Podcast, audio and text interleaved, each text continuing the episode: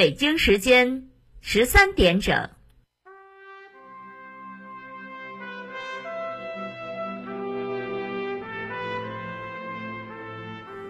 历史与诉说，亲历与真相，欢迎收听广播剧场。《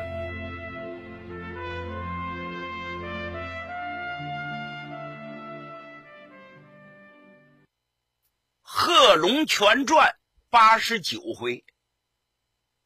俗话说：“一将无能，累死千军。”领导，领导，你就是带头羊。如果你走错了路，你犯了错误，全跟着倒霉。这话一点都不假呀。你看看，在咱们说这套书当中，正在共产党生死的关头，张国焘啊，这心眼儿他变了。他想什么？狡兔还有三窟，哪有共产党人想这种事儿的？这就动了私心了。他想给他自己多留一手，如果南昌暴动成功了呢，当然也好，他也高兴。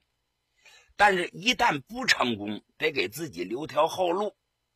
这就是张国焘啊动的心眼儿。他跟谁也没打招呼，他就偷着上了庐山，去拜会张发奎。张发奎，咱说过，唐生智。这都是汪精卫的左右手，反动透顶的人物。他跟他拉关系还好得了吗？在前文书咱也讲过，汪精卫在庐山上听说是叶挺、贺龙不上庐山开会，使他的阴谋落空了，他就知道其中有变，非常非常着急呀，连日召开军事会议。参加的人有张发奎、孙科、朱培德、金汉鼎、黄其祥、王军等人，这都是带兵官。开会的目的要对付叶挺、贺龙两部和共产党的办法。这些人正秘密策划的时候，有人报告张发奎总指挥，中共要人张国焘要见您。张发奎就一愣啊！哦，张国焘要见我，他也没隐瞒，就把这事儿跟汪精卫说了。开会的时候，现场人不少，汪精卫也听见是怎么回事了。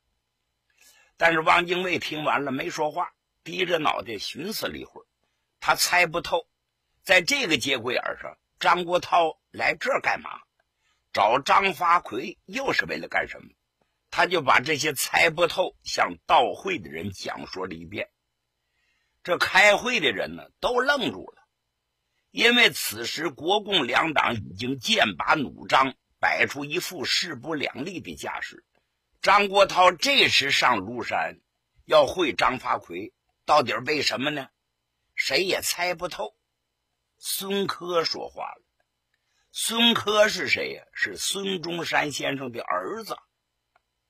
孙科就说：“张国焘此时大胆上庐山，我看是鼓唇摇舌来拉向华兄倒向西皮吧。西皮就是共产党。”张发奎一笑：“嘿嘿，我张向华过去啊对共产党好，这不假。可我今日的态度，他们不是不知道啊。我也不是三岁两岁的娃娃，张国焘。”想用三寸不烂之舌想拉我，哪有那容易事儿？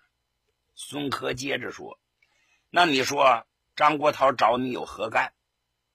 张发奎想了想，嗯，各位啊，张国焘这个人呢，恐怕你们不太了解，我料之一二啊。张国焘是江西萍乡人，家中广有良田，他爷爷那辈儿。六兄弟中就有四个人有功名，戴顶子穿朝服。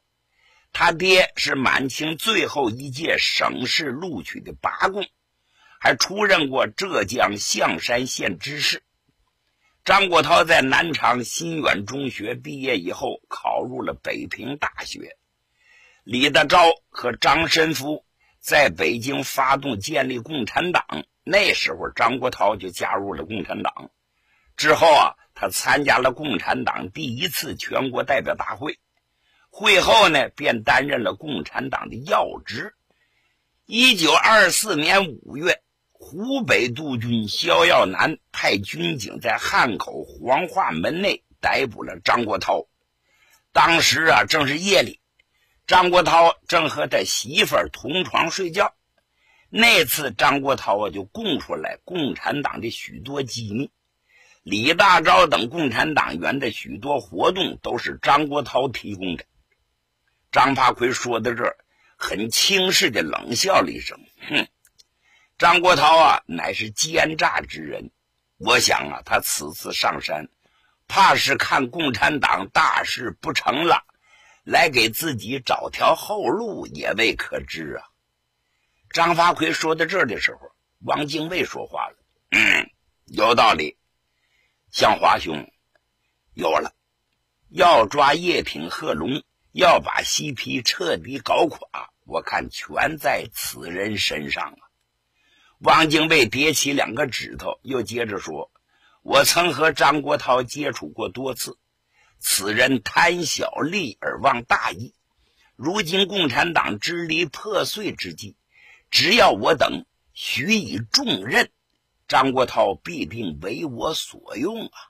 而后让其赴南昌，阻止那里西皮的活动，这叫以毒攻毒。大伙一听，全乐了，有的竖起大拇指，高！这办法实在是高。孙科呢，不太明白，他接着说：“张国焘本是中共的要人呢，怎么会贪小利而忘大义呢？”若此，共产党怎么会委以重任呢？朱培德接着说：“哎呀，周公恐惧流言日，王莽谦恭下士时啊！若是当年身便死，一生真伪有谁知啊？想那共产党自成立以来不过数年光景，可要想识破一个人的真伪，没有十年八载的，他不易看透。归根结底，一句话。”那些共产党人没把他看透呗。张发奎啊，对朱培德说：“嗯，你说的有道理，这么办吧，我现在就去见他，伺机而行，怎么样？”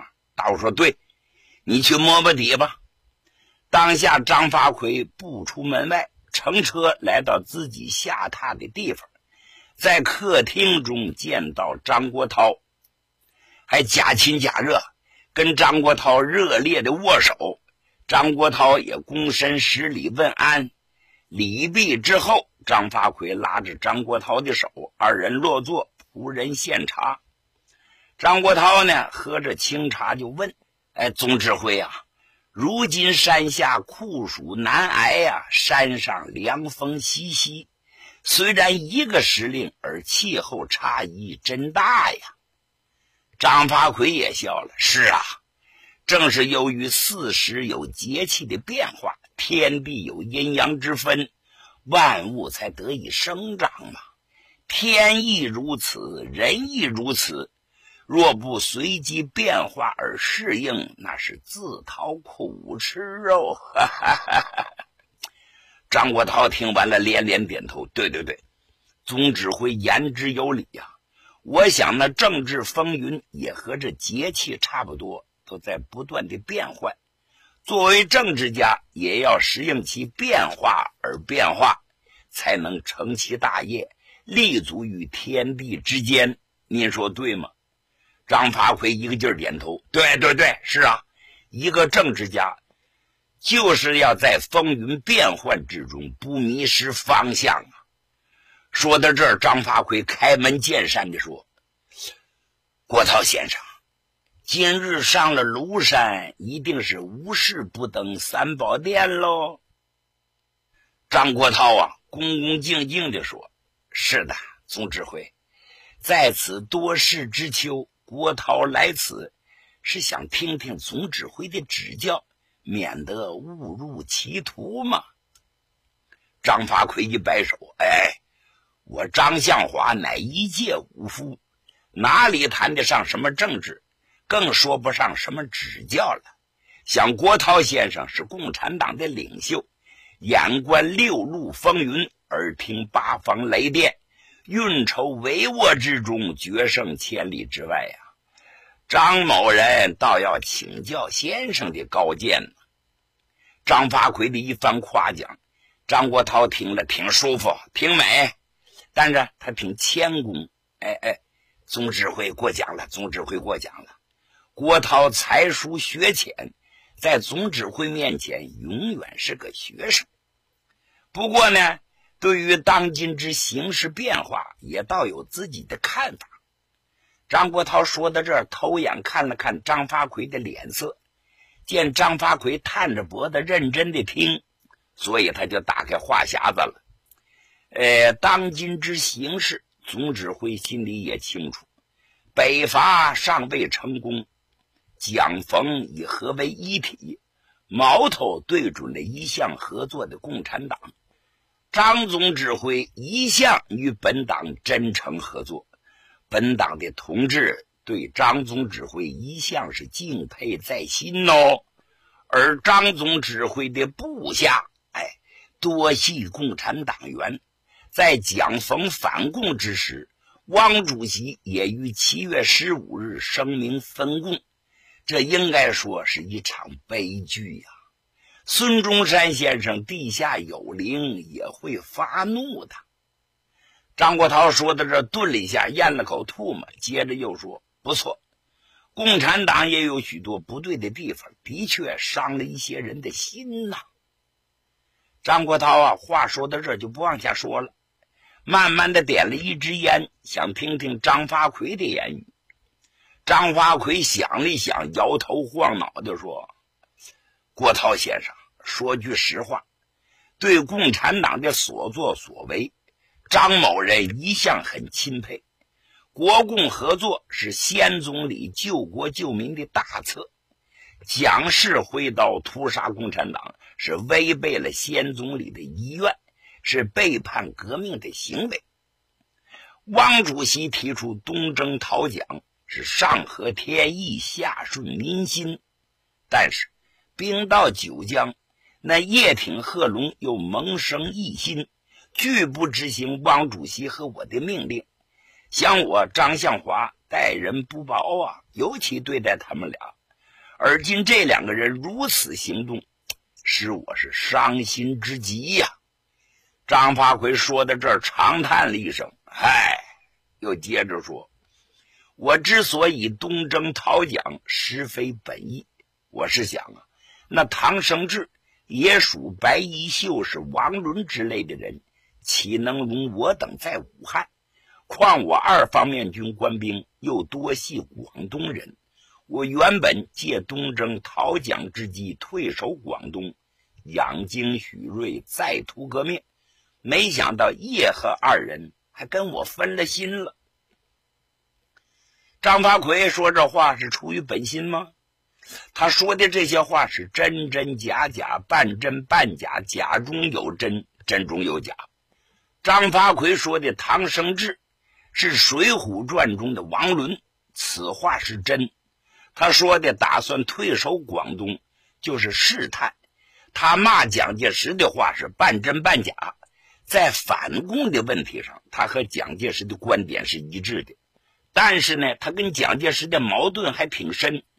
张发奎说的这些真真假假的话，完全是出于投石问路。来摸张国焘的虚实啊！张国焘考虑了一会儿，吸了两口烟，接着说：“如果总指挥真心反广东，那叶贺两部的工作，郭涛愿做。共产党是愿同总指挥一起入粤的。”张国焘说完了，张发奎一手夹额，拍了拍大脑袋：“哎哎哎，善哉善哉！”果然如此，实属我二方面军全体官兵的鸿福啊！郭涛先生，我很敬佩共产党，可共产党里确有庸才、蠢才，像陈独秀这个人就优柔寡断、贻误大事，致使共产党到了今日之地步。古语云：“贤臣摘明珠而视，良禽择良木而栖。”像郭涛先生此等才华，何不与汪先生合作呀？救民于水火之中，这才叫大前途呢。张发奎说到这儿的时候，张国焘啊低着脑袋没言语。张发奎又接着说：“如果郭涛先生愿与汪先生协力同心，我向汪先生保举，委以重任。要果真如此，是吾党又一鸿福也。”张国焘神情激动地说：“总指挥一片厚情，郭涛在此深表谢意。”只是郭涛啊，未立寸功，怎好去担当重任呢？说到这儿，张国焘恭恭敬敬的，还给张发奎鞠了个躬，请总指挥转告王先生：我张国焘愿为王先生牵马坠镫。如果你没有意见，我即日便去南昌，动摇那些共产党的异心，也以此作为觐见王先生之礼。您看好吗？哎呦，非常感谢，非常感谢！张发奎紧紧握住张国焘的手。郭涛先生一片真心，光照日月呀！我一定把先生这番良苦的用心转告王先生。我想，汪先生也一定是非常欢喜。张国焘很是感激，哎，总指挥对我这番深情，郭涛将永世不忘。呃，那。我就不待了，我在这待久了，对你我双方都不方便。总指挥，就这样吧，该说的话我已经说完了，咱们来个后会有期。至此达成协议，您听出来没有？这张国焘一副奴才相，把目的达到了。他想要阻止叶挺贺龙南昌暴动。以此来换取汪精卫和张发奎的欢心，作为觐见之礼，等于出卖党的利益，出卖了革命的利益当下，张国焘告辞了张发奎，匆匆的下了庐山，来到九江。他一边走着，还一边盘算着如何呀，在南昌把叶挺、贺龙给拖住，不搞暴动。张国焘是这么想的。叶赫两部如今都到了南昌了。如果我还没赶到南昌，他们提前动了手，这不就糟糕了吗？倘若暴动成功了，我呢没有半点功劳；要不成功，人马要被汪蒋给消灭。而今我已在张发奎面前夸下海口，如叶赫动了手，不就显得我太无能了吗？拿什么向汪主席做觐见礼呢？可又该怎么办呢？哎呀呀呀呀呀！哎呦，想的他头都疼啊！想啊想啊，哎，有主意了。心想，对，就这么办。就在这么个时候，猛然间有人呢拦腰把他给抱住了，把张国焘吓得一身冷汗呢。回头一看。原来是中共湖北省委书记贺昌，贺昌啊，把他拖到一个僻静的地方，就跟他说：“郭涛同志，你好大的胆子！现在是什么时候？你还敢在街上晃悠？你还不知道吧？汪精卫下令封闭了九江市党部、九江书店、九江国民新闻报，还通缉了谭平山、恽代英等等等人。”特务军警到处都在抓人呢。为了使咱们的同志不发生意外，我们在码头等繁华地方布了不少的同志，暗中观察，怕我们的同志初到九江不了解情况，遭敌暗算呢。幸好咱俩遇上了。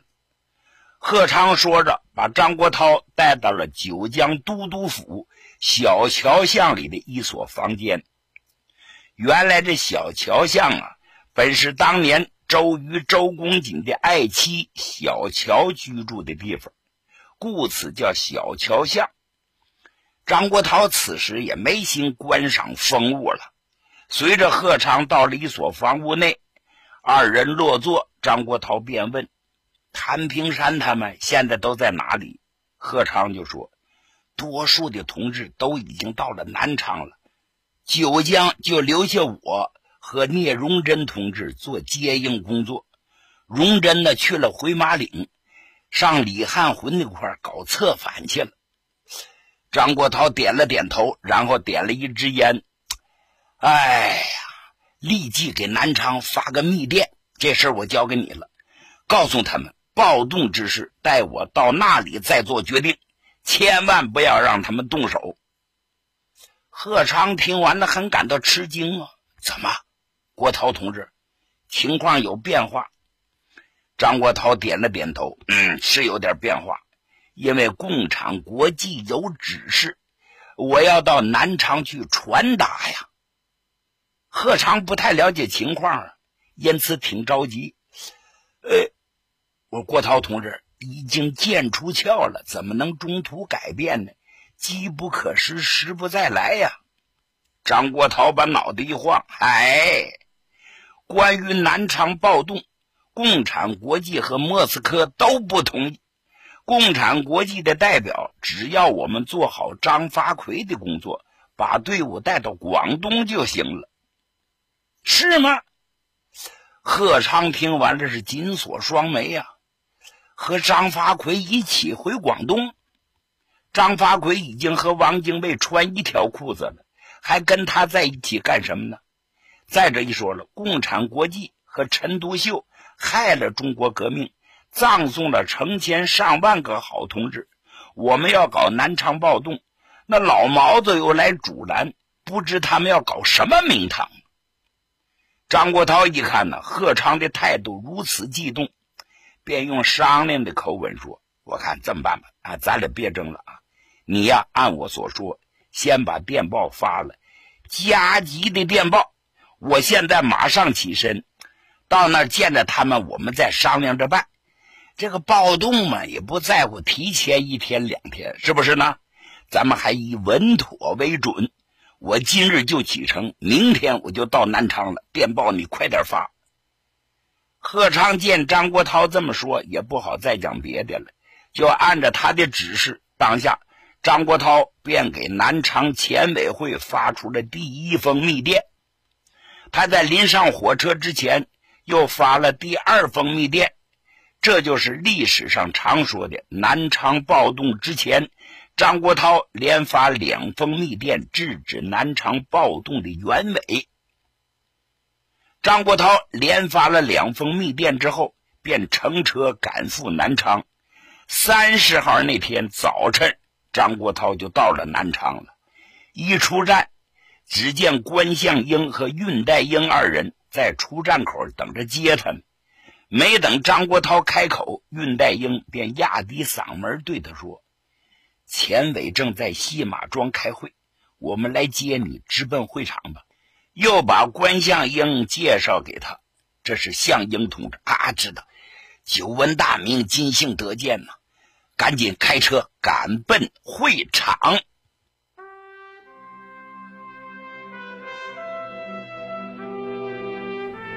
听众朋友。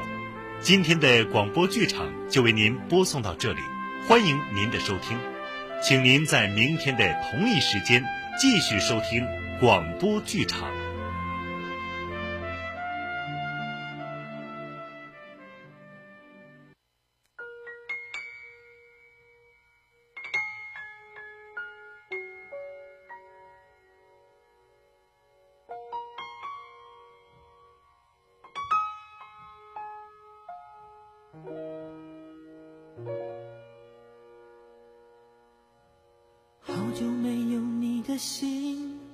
好久没有人陪我谈心。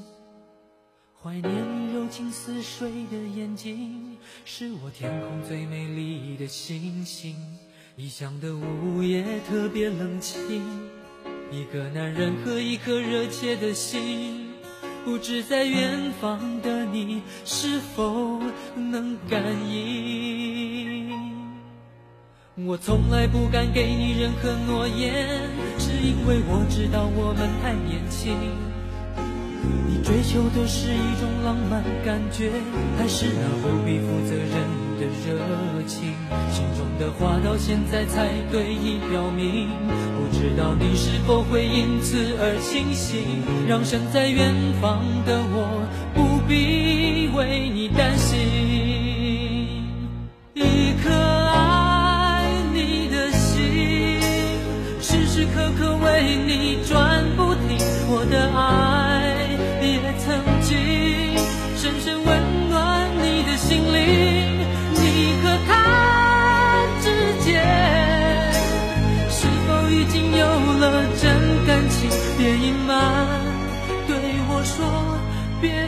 我伤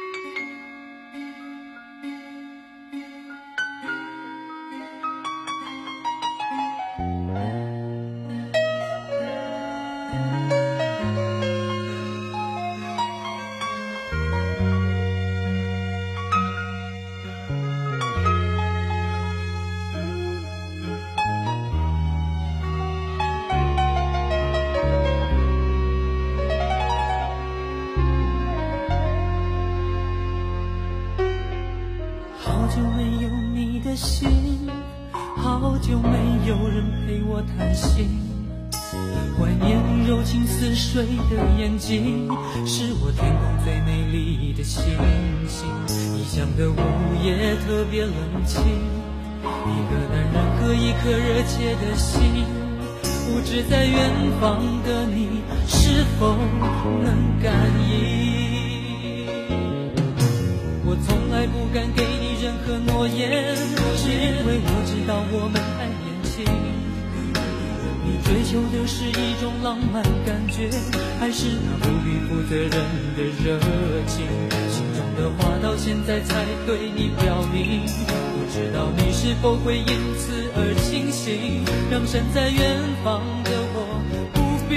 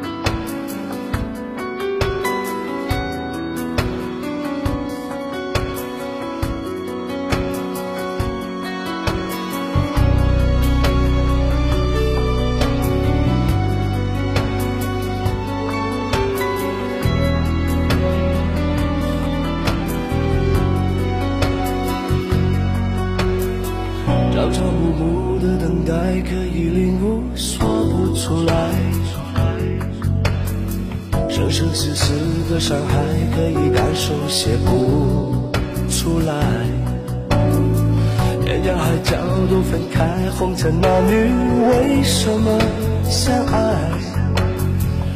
头发花白随雪花飘下来。